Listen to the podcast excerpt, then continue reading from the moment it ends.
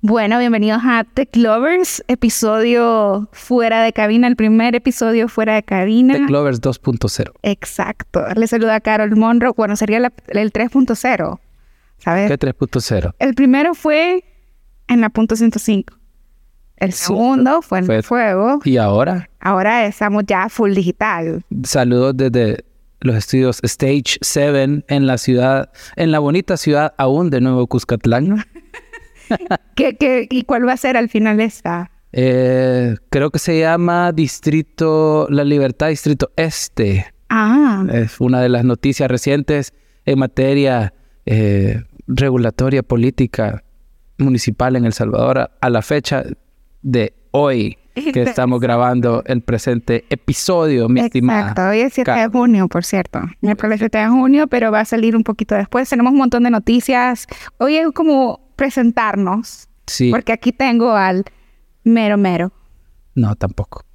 al señor, al mero mero de las leyes de Tech Lovers. Es decir, el que nos... A la cara de Legal Tech Tech Lovers. Exacto, exacto. Con, mucha, Carlos con Gil. mucha, mucha, mucha humildad. Ah. Gracias. Sí, no, nos agrada eso para los que ya siguen Tech Lovers desde hace bastante tiempo. Ya tenemos casi 10 años de estar al aire. El otro año cumplimos 10 años. Eh, hemos querido tomar todas las aristas posibles en el tema tecnológico, pero definitivamente estos últimos cuatro años el tema legal se volvió súper importante. Así que qué bueno que estés sumándote a Tech Lovers. Gracias. Esperamos que Ron en algún momento ya pueda estar acá.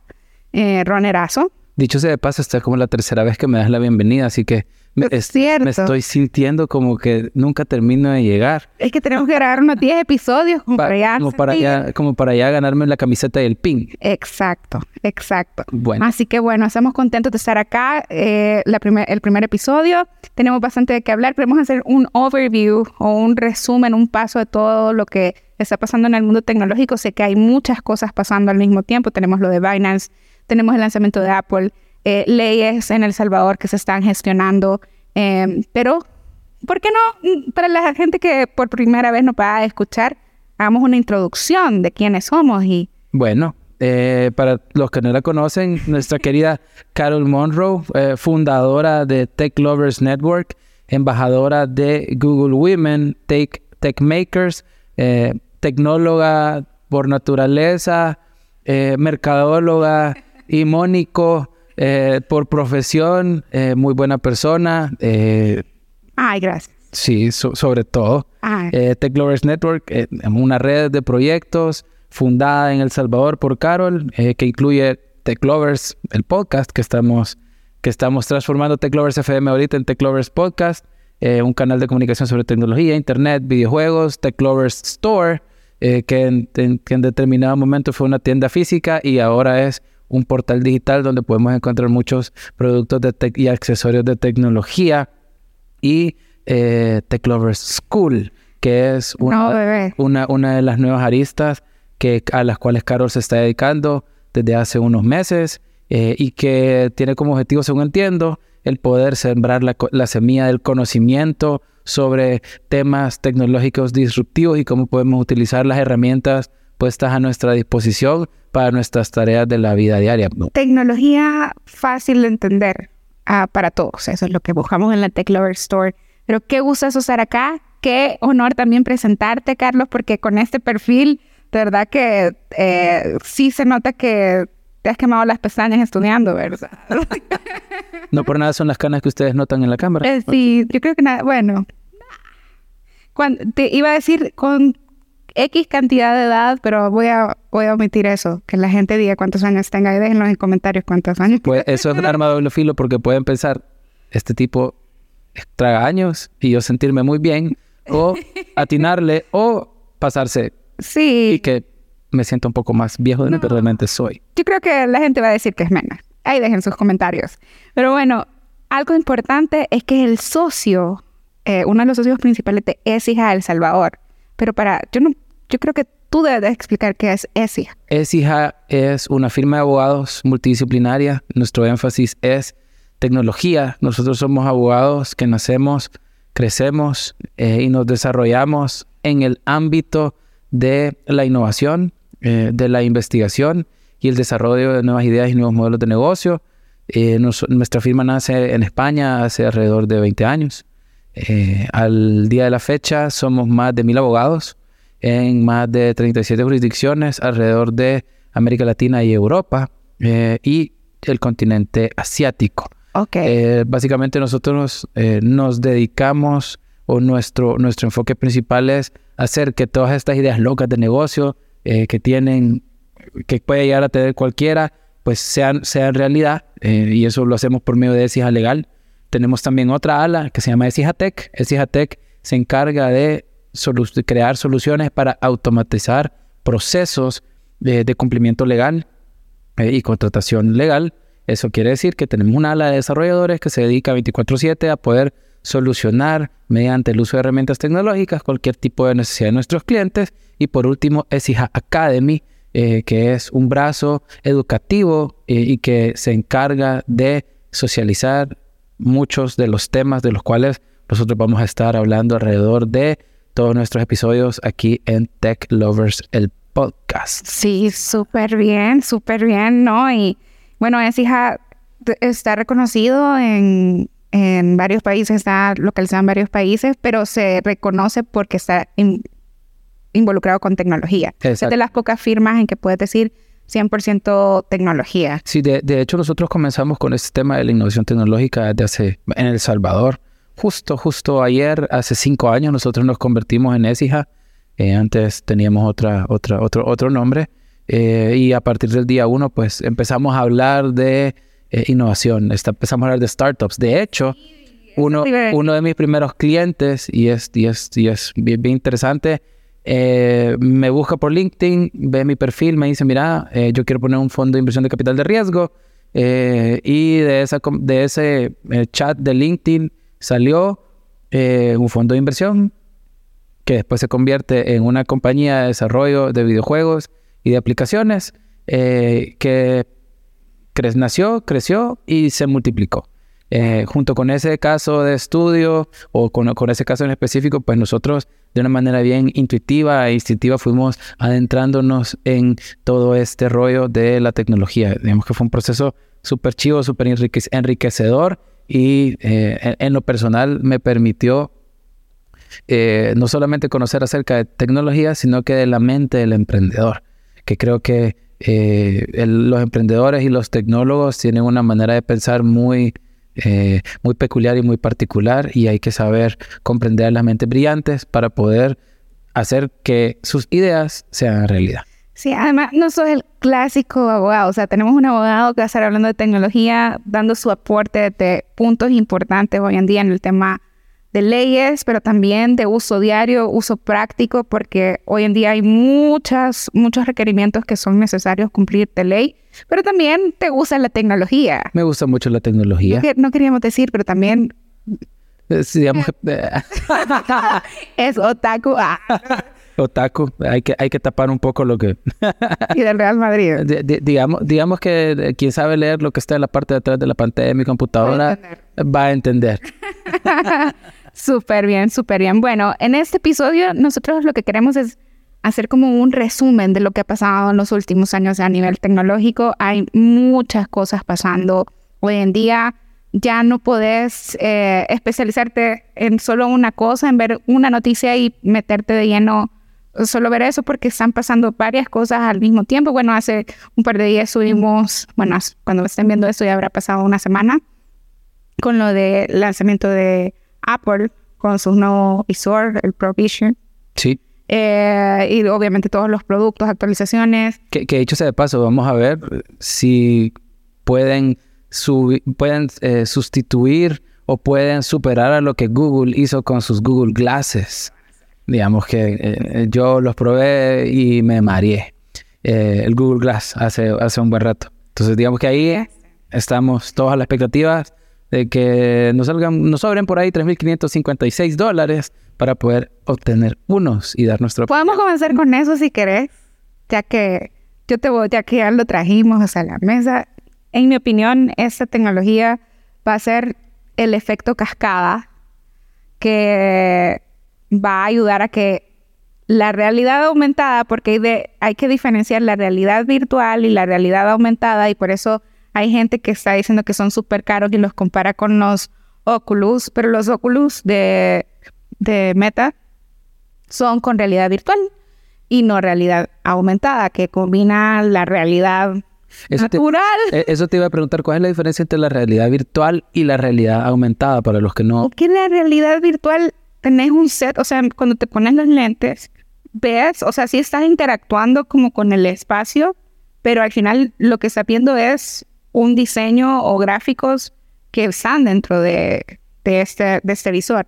En cambio, con lo de Apple vas a poder ver la realidad, vamos a llamarla, vamos a ver qué nombre le ponen a la realidad natural, le digo yo. El mundo físico. El mundo físico, eh, combinado con el tema digital. Es decir, yo puedo estar teniendo a ti ahorita con los lentes de Apple y tener algún tipo de información sobre. Y ver el pajarito de Twitter. Exacto, así como el último tweet de, de gato, así, así examinarte, así el Black Mirror, ¿no? Em, estamos súper cerca de Black Mirror. No sé si hay alguien que decía que ya está pasando Black Mirror. Es muy probable. Eh, con todo esto de metaverso, de otro tipo de espacios en los cuales nosotros vamos a podernos eh, relacionar entre, entre todos. Eh, todo el mundo va a tener su avatar, eh, todo el mundo va a tener una manera de ser identificado en el, en el mundo digital. Eh, a, mí, al final, todo ese tipo de interfaces, digamos, porque al final son una manera en la cual yo puedo conectarme con otros. Al principio Apple revolucionó la industria con la, con la invención del iPhone. Exacto. y ahora espero, espero que Apple Apple es una compañía, fíjate que yo tengo la, impresión que se tarda mucho en lanzar sus productos. Le llamamos la estrategia Apple. Ellos no hacen algo. Si no está bien. Si no, no está bien. Y si prefieren que Google y ven como el comportamiento de los usuarios, en, por ejemplo, en Android, con algunas funciones, se ven que pasan hasta 5 o 6 años para que salgan en, el iPhone. Pero realmente ven si existe una forma de mejorar esa función y de aplicarla y si vale la pena ponerla. Y luego ya le dan su nombre, etcétera. Fíjate que para el WWDC eh, de este año, a mí me pareció bastante interesante que no usaron términos como inteligencia artificial, usaron lo más mínimo de machine learning. Y eso también lo hace diferente en su estrategia de cómo lanzan los productos, porque Google, e incluso lo que lanzó Mark Zuckerberg con eh, Metaverse, se han dedicado mucho a la parte técnica y Apple lo hace más como experiencia de usuario. Y eso creo que es el win de esta plataforma de Apple, porque lo hace más de experiencia y honestamente si vemos lo que ha hecho Mark Zuckerberg con lo de eh, eh, Metaverse, la, el diseño es muy de caricatura, muy, no sé, no te hace sentir en, la, en el futuro. Te hace sentir que estás como en un mundo, no sé si ya lo has visto, que son esos avatares. Eh, muy, eh, fingidos, como forzado. Forzado. En cambio, Apple lo que está haciendo es combinando lo digital que ya conoces de, de, eh, una interfaz que ya conoces, la está poniendo en el espacio, en la realidad, en, la ¿cómo era? En el espacio físico real. En la, realidad tangible, el mundo, el, mundo que podemos tocar. Entonces creo que eso es la diferencia. Y justo estaban lanzando en, en el eh, en eso yo comienzo a tuitear y veo que lo primero que salen y lo primero que promocionan es el tema de la televisión, como el contenido de eso de tener dos pantallas de 4K. En, en, en, tus Vision, eh, en tu Vision Pro. Exacto, exacto. Entonces, ¿Qué está pasando? ¿Qué ha pasado? Yo no ocupo la TV de la forma tradicional, o sea, tengo que hacerlo. Yo prefiero consumir a veces directamente en el teléfono o en el iPad. Entonces ellos ya vieron eso. La televisión va a cambiar y la va a cambiar también Apple. Fíjate que estoy leyendo ahorita un, artículo que está colgado en CNN, en español eh, sobre esta persona que tuvo la oportunidad de eh, utilizar esta gafa de Apple.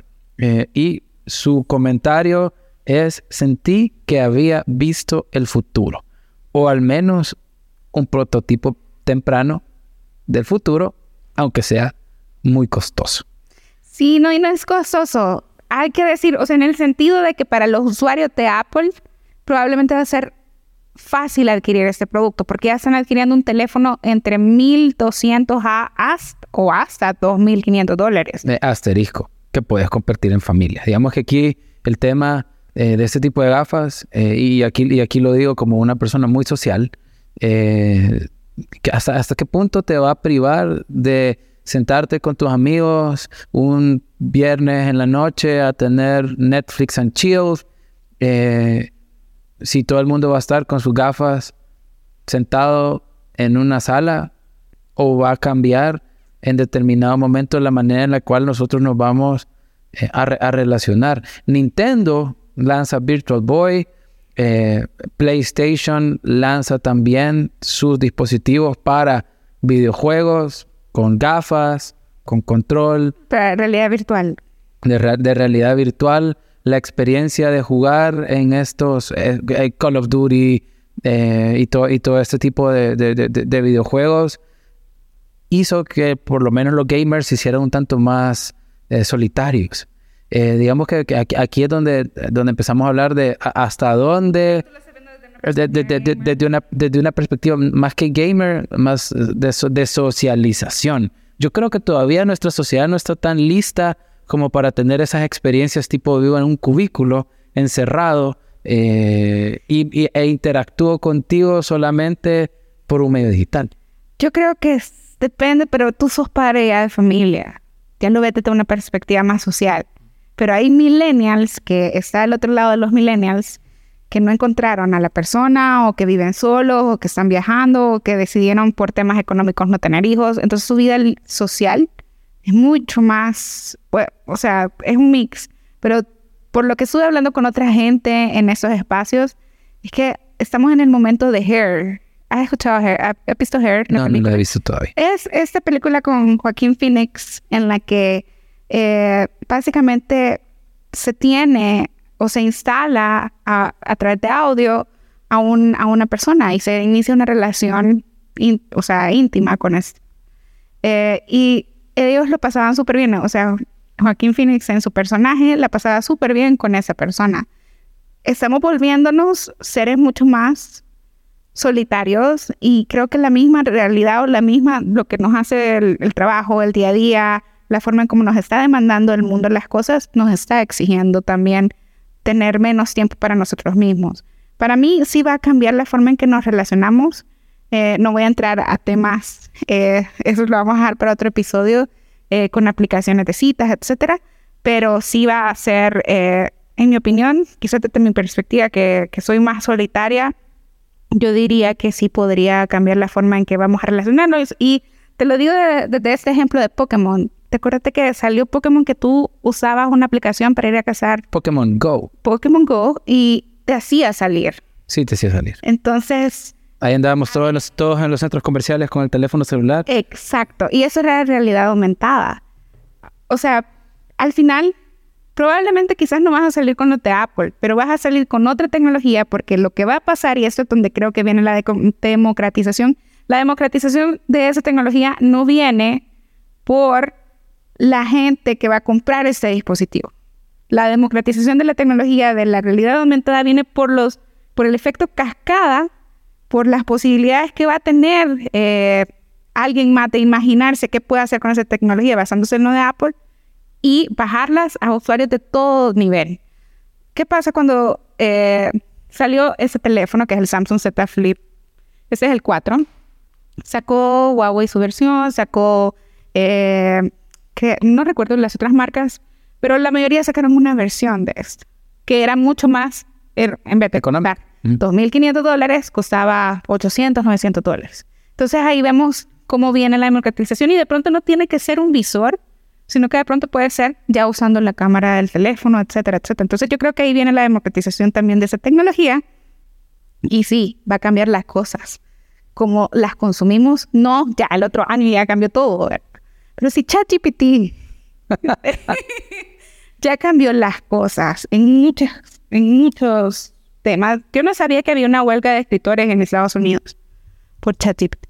Fíjate que eh, yo, para, para cerrar ya el tema, ya, ya, ya, ya ese tema, yo no veo esta, eh, e- este dispositivo como una herramienta de productividad. ¿No lo ves? No lo veo, por lo menos no en mi área. Sí. No, no en mi área. Por ejemplo, si tú te dedicas a temas de eh, audiovisuales o, creati- o sos creativo o una- un arquitecto, un ingeniero, siendo que son dispositivos de realidad mixta, pueden eh, proyectar en sus gafas eh, cómo se vería un edificio, mejorar el UX de, La audiencia. de, de, eh, el UX de entrar, mire, aquí va a ser su casa, este va a ser el sillón, Sí, no. como tratar de- de- de buscar eh, este mix entre lo que no existe todavía, pero va a existir.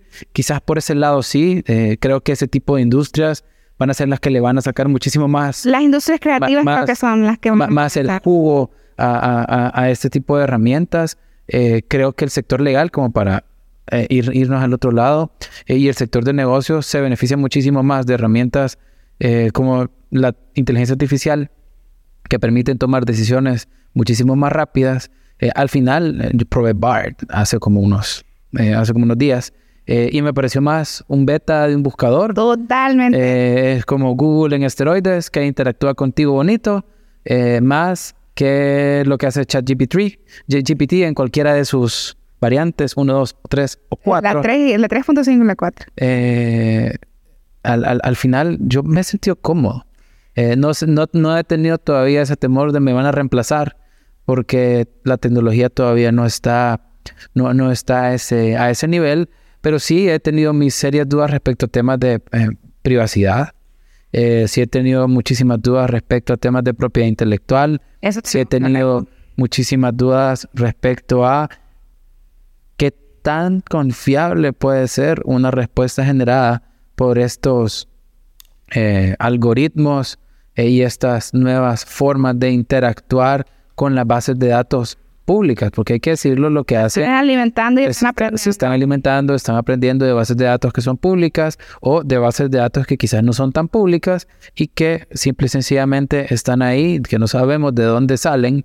Eh, yo no he tenido la oportunidad todavía de leer los términos y condiciones de uso eh, de todas estas herramientas como para poder decirte, mira, si efectivamente el conocimiento que te están dando es de muy buenas fuentes. Sin embargo, eh, ay- justo ayer le hice una pregunta a ChatGPT y le dije, ChatGPT podría darme el concepto jurídico en El Salvador de lo que se entiende por manufactura, amén de la nueva ley de fomento de la innovación y la manufactura tecnológica, y me dio una respuesta y me citó una ley Que no eran. que no existía. Exacto. Creo que hay que, y ya quizás para pasar al siguiente tema, y el, obviamente el tema de inteligencia artificial en este 2023 ha sido como el tema, a excepción de esta semana que hemos estado hablando de eh, este lanzamiento de Apple. Yo soy muy, muy optimista en esto, como lo fui con ChatGPT al inicio del año y que vemos que sí tuvo una adopción bastante buena. Es que ChatGPT tiene una limitante que llega hasta el 2021 en el conocimiento y en los workshops que damos con, valga el anuncio, de la Tech Lover School, siempre decimos, no debes de buscar uno de los errores principales que pasa con ChatGPT es que la gente lo usa como un buscador. Y no, para eso tenemos, yo les recomiendo comiencen a utilizar BART de Google porque esa es la herramienta que va a ser para buscar. Dicho sea de paso, le hice la misma pregunta a Bart y Bart me dijo, lo siento, no estoy interconectado con la base de datos. Excelente, fue más humilde. no, eh, ChatGPT, el problema es que a veces se, invi- se inventan las cosas, se inventan las cosas. ChatGPT, en serio, se inventa. Entonces, no, lo, no les recomiendo que lo usen como buscador, eh, porque hay que hacer esta verificación de, eh, de información, ese fact-check. Yo, Entonces, yo lo, yo lo veo más como una herramienta para programadores. a ChatGPT, a ChatGPT. Es decir, quiero hacer este, esta función en específica bajo este lenguaje de programación en específica. Este es el caso de uso que yo quiero, yo quiero solucionar. Estos son los requerimientos y ya ChatGPT puede darme pedazos de código que yo, que yo como programador puedo utilizar para guiarme en esos momentos en los cuales o no me dieron las neuronas o no tengo el tiempo para poderlo hacer. fíjate que yo tengo mate. Yo todos los días ocupo ChatGPT. Ya es mi copiloto. Y debo de decir que sí, definitivamente la parte de programación te puede ayudar un montón. Pero si no sos programador, te puede ayudar también a entender cómo desarrollar algo. Entonces, eh, ChatGPT está cambiando la forma en mi opinión, en tres aristas. El tema en cómo estamos siendo productivos. Es decir, hay respuestas, correos que yo ya no los tengo que redactar de cero, sino que pongo las ideas principales, le digo a ChatGPT, necesito transmitir esta idea principal. Esos son los puntos principales y ya ChatGPT desarrolla toda la, el correo, el cuerpo del correo, etcétera. Eh, en servicio al cliente, por ejemplo, si tenemos alguna duda, un seguimiento, etcétera, podemos pedirle a ChatGPT que nos dé idea de cómo abordar y llevar la situación y he tenido buenos resultados con eso. Eh, hemos hecho experimentos de contarle toda una situación en el, eh, en el tema de privacidad. Cuando ChatGPT detecta que tú le estás contando algo personal, ya no puedes volver a la conversación al chat y pedirle información sobre eso o que te dé otra respuesta porque el mismo chat te dice que por temas de privacidad elimina. ChatGPT me ama o no me ama. Ajá. Puedes, ejemplo. yo ya he hecho ese ejercicio en el que, ¿será que le gusto? Estas son las, estos son los comportamientos. ¿Cómo debería abordarlo? A ese punto. ¿Te acordás que en algún momento, en, en, hace unos meses atrás, hablamos, del tema? hablamos de ese tema. Hablamos de hacer catfishing, catfishing por medio de ChatGPT. Es fácil hacerlo. Eh, este, este tipo de herramientas sirven para el bien y para y para el mal. Como decían los amigos de, siempre recuerdo ese libro que nos regaló Microsoft hace unos años atrás, que Weapons and Tools. Exacto. Armas y herramientas. Entonces va a depender de cómo tú lo uses. En mi opinión, ahorita a o sea, a ese nivel llevamos y pues, pueden tomar los cursos de Tech Lover School en temas de productividad con ChatGPT y otras herramientas de inteligencia artificial, de pasar de un día de trabajo a pasarlo a medio día.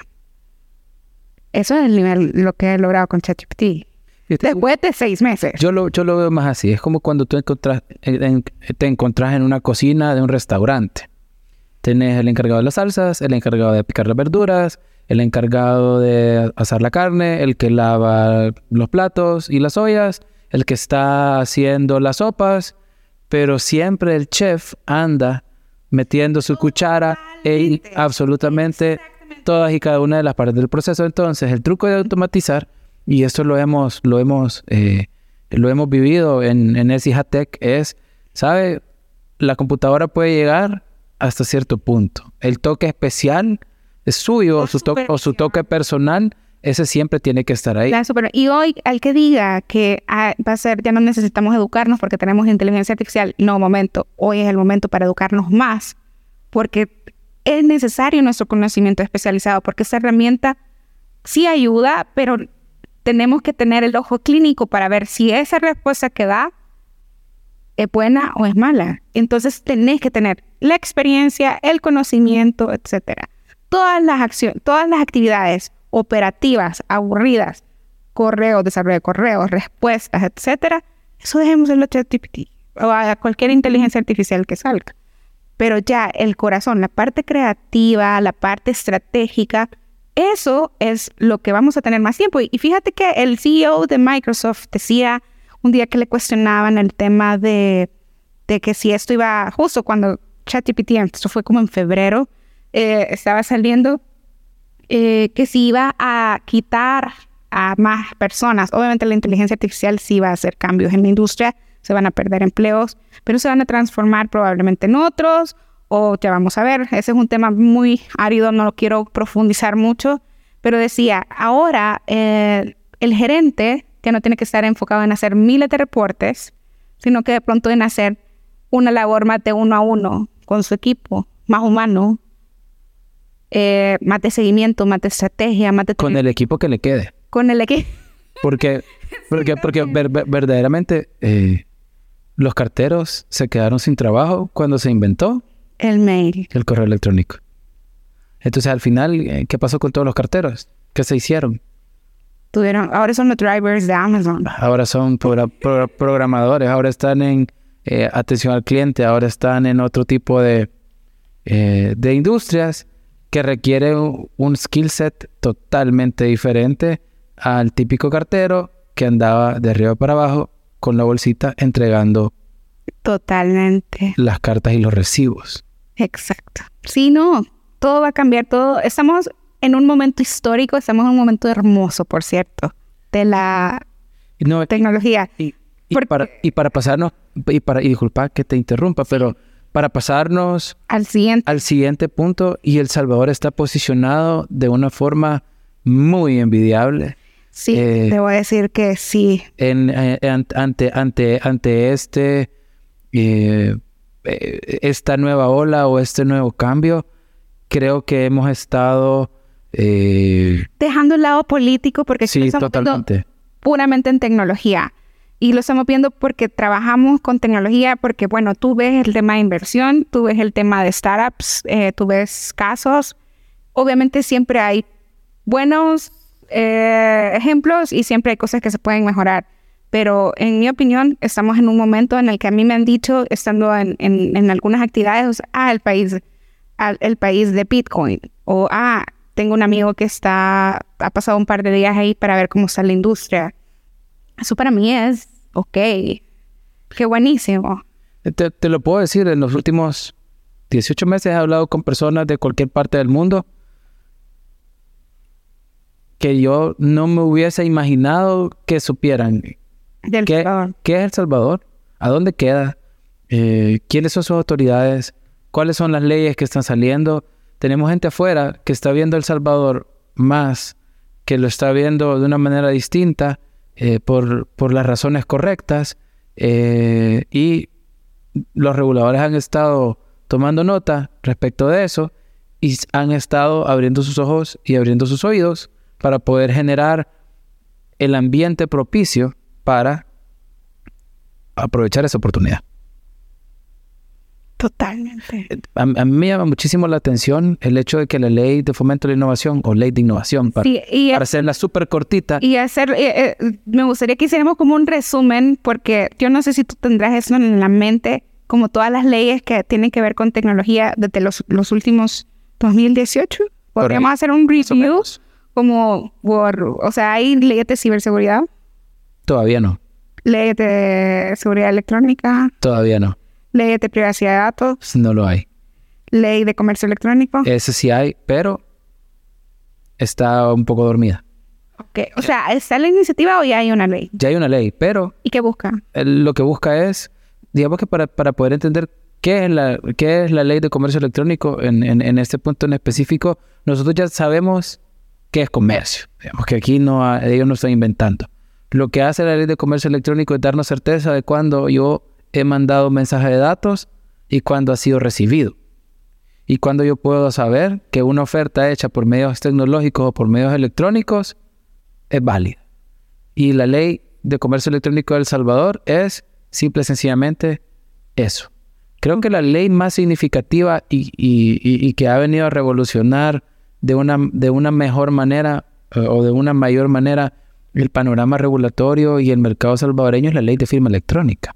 Ok, con- Eh, ¿y esa fue eh, emitida hace cuánto? esa fue emitida hace, si mal no me recuerdo, hace más de ocho años.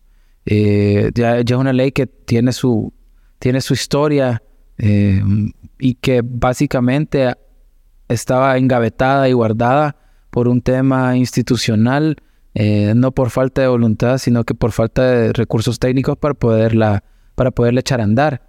En este sentido, eh, la unidad de firma electrónica ahora ha sido respaldada con fondos, han habido reformas que han hecho más viable el poder tener prestadores de servicios de confianza que me provean de firmas electrónicas, sellos de tiempo, resguardo digital de documentos y demás, porque al final lo que esto trata, o, de lo que esto se trata, es de tener certeza de que algo que pasa en el ciberespacio equivale a ir enfrente de un notario y que un notario lo vea y que el notario te diga, sabes que esto sí pasó. Eh, la, la ley de firma electrónica es la base, por ejemplo, para todas y cada una de las transacciones que se hacen por medio de criptografía. La ley de firma electrónica o la firma electrónica es la base para los NFTs, es la base para las criptomonedas, es la base para que tú tengas garantía que alguien pone sus datos de su tarjeta de débito o de crédito en tu tienda en línea, le da clic en aceptar o en pagar y efectivamente tenemos una foto encerrada en un documento en un momento que da una orden de pago a un banco, que equivale a que como, que agarraras tu chequera, lo arrancaras, lo escribieras, te fueras a la caja y pagaras. digamos que la, la- una de las leyes que, que más viabiliza es la ley de firma electrónica. Y creo que es una de las leyes más importantes. Más importantes y menos conocidas y que no sabemos cómo Lo que, usar. lo que pasa es que es una ley, es una ley para técnicos.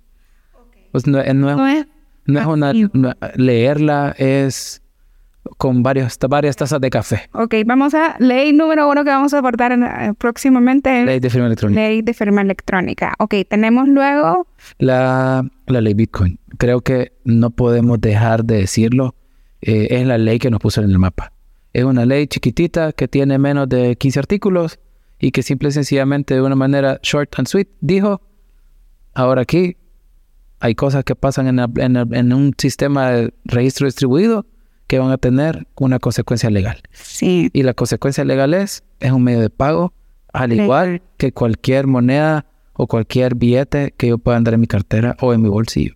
Sí, en lo personal, creo que no. O sea, yo uso de este producto ha sido mínimo. Pero espero que en un futuro. Sin embargo, lo que me gustó fue lo que causó. ¿Cuántas? eh, yo creo que eso inspiró mucho más al, al, al sector fintech Es correcto. a producir más soluciones y más billeteras. Tenemos empresas como Tape, bueno, ahora está Tuyo App, que creo, creo que, bueno, no es una billetera, sino que links de pago. Eh, New, New, eso iba a decir Nico, en realidad que es la gente de Hugo. Eh, no, no sé si, bueno, ya todos sabemos que es lo mismo. es hasta morado. Eh, la banca trató como también de meterle... ¿Sabes qué es lo que hizo esa ley? Esa ley nos convirtió en un banco regulatorio de pruebas controlado. Que, Sandbox. eh, que en, en inglés y en bonito es un sandbox. Nos- El Salvador es un sandbox regulatorio en materia fintech.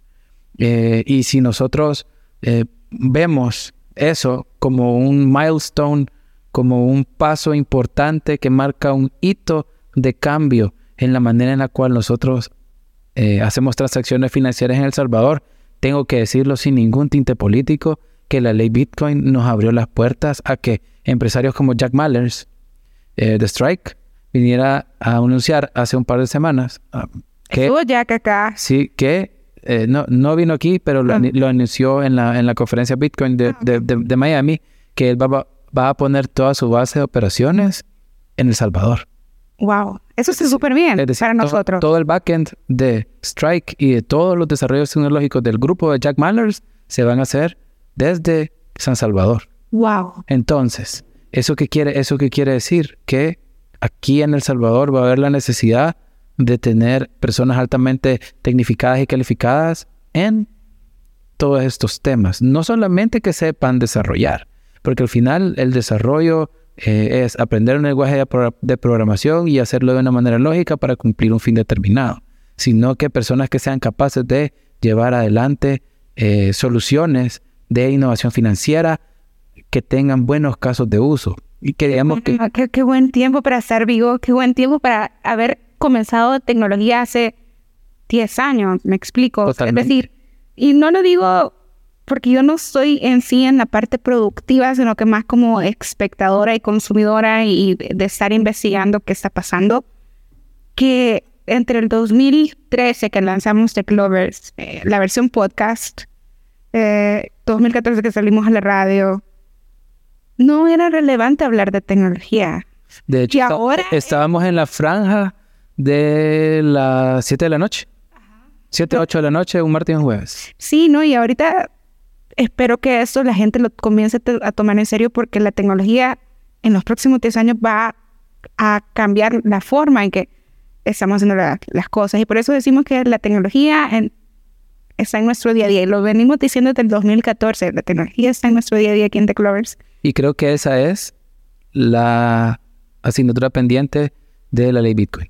Creo que, el día día. eh, que creo que muchas de las personas no han visto el caso de uso favorable para todo este tipo de soluciones fintech. Sí, Eh, y por eso viene la ley de activos digitales. ok. Es como la ley que el que- tercer como el tercer hito dentro de la legislación salvadoreña que nos ha puesto en el mapa.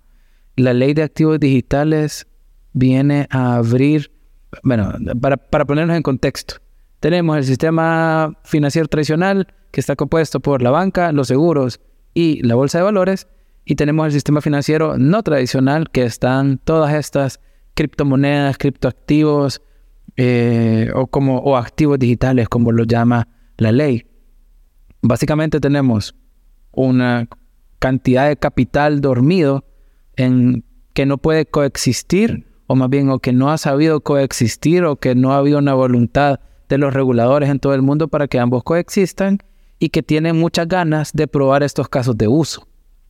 Eh, tenemos a la gente de Solana, Polkadot, Ethereum y demás, a los que les han metido bastante eh, amor, dinero, neuronas eh, y muchísima creatividad, que no pueden poner sus soluciones a la disposición del público en general, o hay que decirlo, del público en Estados Unidos, y ahí tenemos el caso de Binance, que le acaban de congelar la, la, la SEC, acaba de intentar o, o logró congelar parte de sus activos porque dijo que eran eh, activos que deberían de estar registrados en una bolsa de valores. Entonces, ¿qué es lo que viene a ser el motor impulsor económico en la economía de Estados Unidos?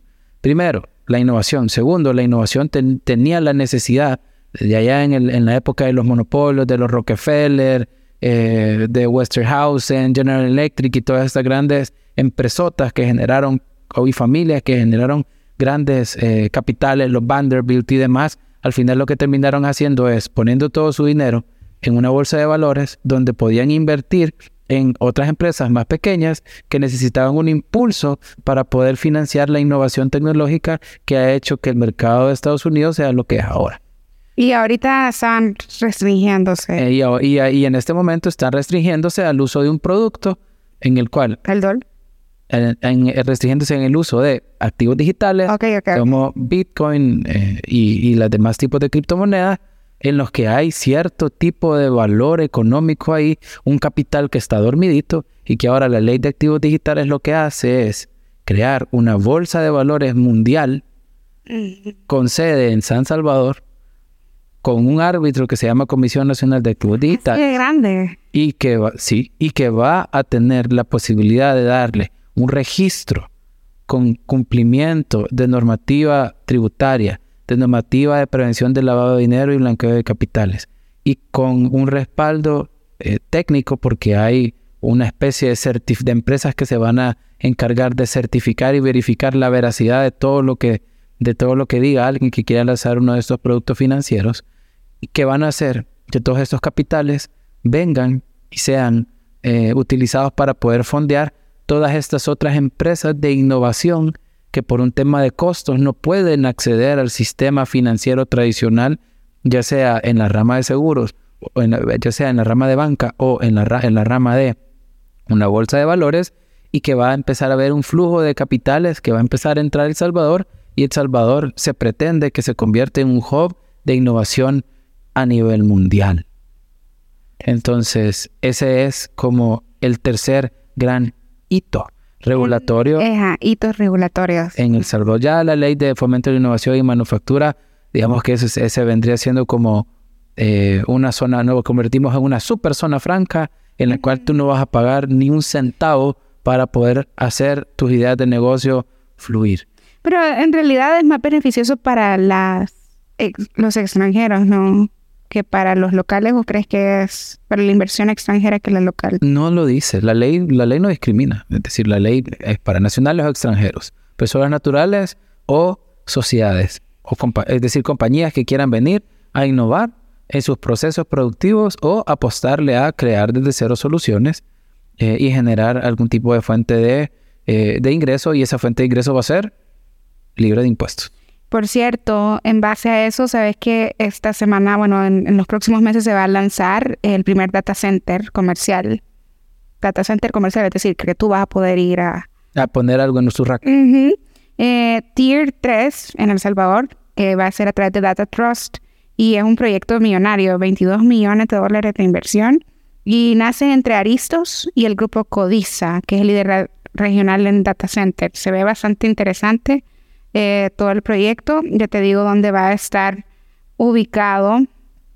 Eh, va a estar en la ciudad Arce, ya lleva el 55 a este, a, este día. el 55% de avance en obra civil y exacto, es una inversión total de 22 millones de dólares y se ven ahí todos los, los bloquecitos para colocar. Eh, eso no sé qué también, o sea, por alguna razón está pasando eso, ¿no? Este tipo de inversión. En El Salvador vamos a necesitar una capacidad de, de procesamiento de datos eh, significativa.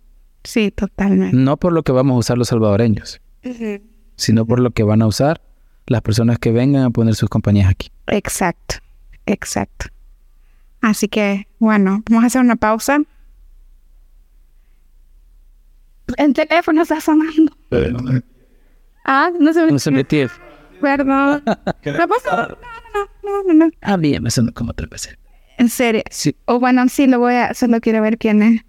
Dice ya suavecito. Me da chance, para.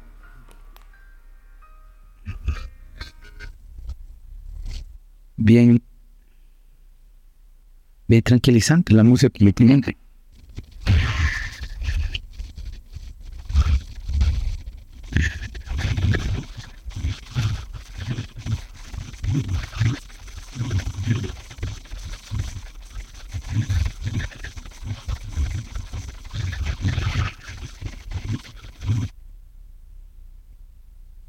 No te hemos aburrido, Adrián. No, se está interesante. ¿Te gustó la canción de Chico? Qué bueno. Está No, sí, con, con, ojos de, con ojos de producer no estamos muy aburridos. No sonamos demasiado nerdy. O sea, que que lo chivo es, hay cosas nerdy, pero hay cosas que, que te interesan ni actuales. O sea, hablar de, de los Visual Pro y como la todas más está hablando de eso, que de lo dominaste en cosas de ley, de clavadas. Porque pues sí, le metiste un gancho o del sitio de mara. Entonces, balancearlo es el toque, cabrón. ¿cuánto tiempo llevamos? Ajá, eso también iba a ver. Y creo Puede que va a ser las cuatro. ¿Y a qué hora son las que No, no me tengo que ir a ningún lado. ¿Yo por qué? Yo solo. Ajá, ¿cuánto llevamos de tiempo para no pasarnos más de Ya no. no, 90 minutos? bueno, No, ya nos pasa ahí. El servicio. De 45 ya nos pasamos. Sí, ahorita de ahí, porque tenía en esta, tenía ahora 16 para grabar. Y el que entré Vaya, si querés, vamos. Wrapping up. Ajá. Ajá. Pero he estado interesada, o sea, vamos a dejar a la Mara bien picada. Sí. Porque hemos tocado puntos, pero sabes que ya lo- los hablamos como con propiedad. ¿Verdad? Que se, se siente, eso te quería preguntar, si sentías la propiedad en la plática.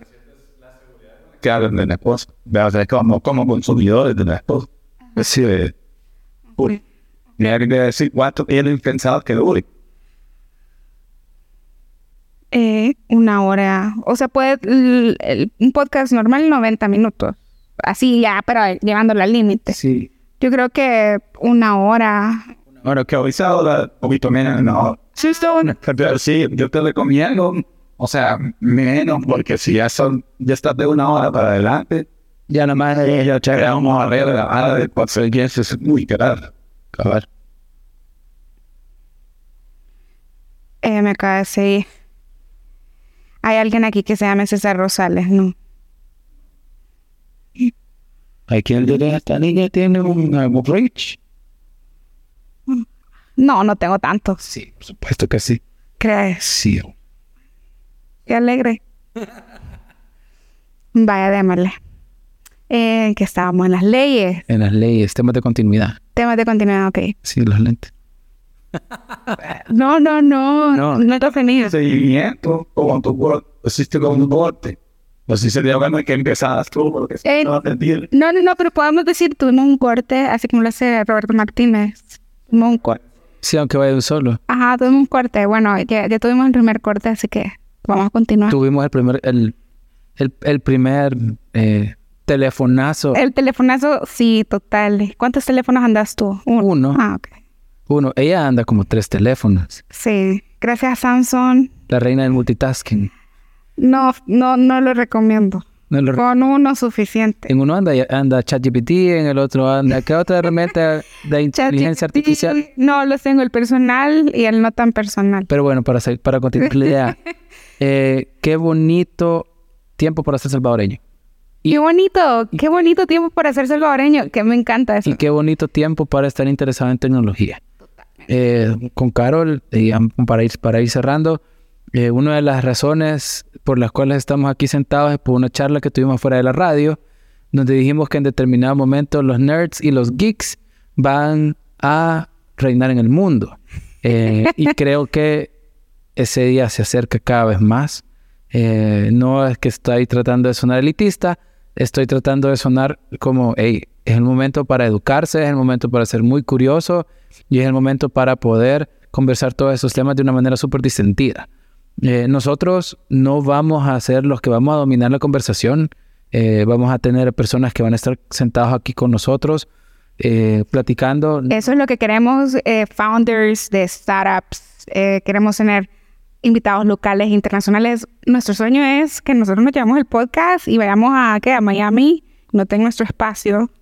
Para, para, para poder estar en vivo, En- eh, hosting cualquier tipo de cualquier tipo de evento, porque digo Miami por el tema de Bitcoin. No, no Pues, que no que no queremos eh, sonar como que tenemos toda la verdad. no tenemos tan- no tenemos. Y algo importante es que nosotros lo vemos desde unos ojos de tecnología y de oportunidades. Sí, Eso es importante mencionarlo, porque también hay temas tecnológicos que, que, que tocan así el tema político.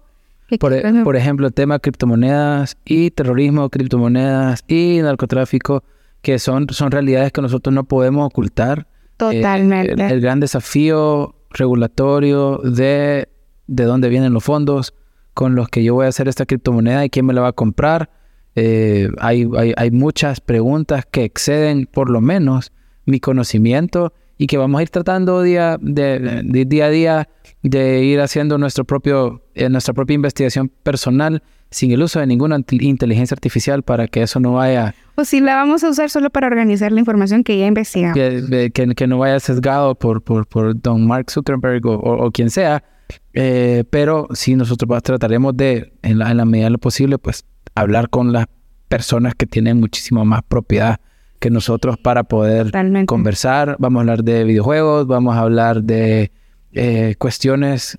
Que yo eh, creo que ya todo está convergiendo de una forma tan natural en el tema tecnológico, que decir, ya hablar de tecnología toca demasiadas cosas, el tema de salud, el tema, bueno, de negocios, inversión. Sí, toda- todavía no hemos llegado así. al nivel de Ready Player One, pero con todo lo que hemos conversado el día de hoy, podemos decir que estamos llegando cerca de funda- fundar las bases de una sociedad más digital. Así es, así es. Y bueno, este fue el primer episodio de, bueno, episodio piloto. Episodio piloto. Episodio piloto. Por favor, patrocinadores, cómprennos. Ajá, sí, tenemos a la venta. Aquí hay un buen backing, un espacio. Aquí, Aquí. Más allá, creo que lo estamos haciendo porque amamos esto. En, yo hice Teclovers por mucho tiempo sin nada de regreso, más que la satisfacción de conocer qué es lo que pasaba en el mundo tecnológico y de ver proyectos nacer como Hugo. Recuerdo cuando nació Hugo Hacer crecer, reproducirse y, digamos, y ser- ser comprado. es comprado, es ser algo más grande. Eh, y es, son experiencias que solo se ven. Y, ya cuando tú entras al ecosistema, al menos yo lo veo como una espectadora, no te querés salir de ahí porque está todo el tiempo moviéndose en cosas eh, nuevas, diferentes. eh, estás como al día, ¿verdad? También hay otros temas de programación que en algún momento podamos compartirlos. Queremos saber, pues, qué está pasando. Así que los invitamos. Gil, es hija, ¿a dónde te buscamos? Permíteme un segundo que no me puedo el teléfono de la oficina, No, pero no, no, no, el número del teléfono, eso lo vamos a poner ahí, en, eh, pero pueden visitarnos en nuestra página web www.esija.com y ahí buscar cualquiera de las jurisdicciones o poner mi nombre, Carlitos, o no, Carlos Gil, eh, y ahí me van, van a encontrar mi perfil o el perfil de cualquiera de los miembros del equipo en El Salvador o de cualquier parte de Latinoamérica en los cuales nos estén escuchando. perfecto. Y bueno, a mí me pueden encontrar como Carol Monroe en todas las redes. eh, tratando de compartir noticias tecnológicas y contenido de diferentes tipos. Eh, también, pues, TechLover Store a la orden, TechLover School y TechLovers FM, que es este proyecto de ahora TechLovers Podcast. Qué gustazo haber estado con vos. Qué honor estar en este estudio por primera vez. Queremos agradecerles a los chicos de Stage 7. Por habernos también dado este espacio. Y si ustedes quieren más información, también los invitamos a que busquen eh, Sus redes. sus redes y de pronto puedan venirse aquí también a grabarse su podcast. Perfecto. Así. Pero bueno, muchísimas gracias. Y Plus Ultra. Adiós. ¿Qué es? Nada, tenés que ver anime para saber. Y got.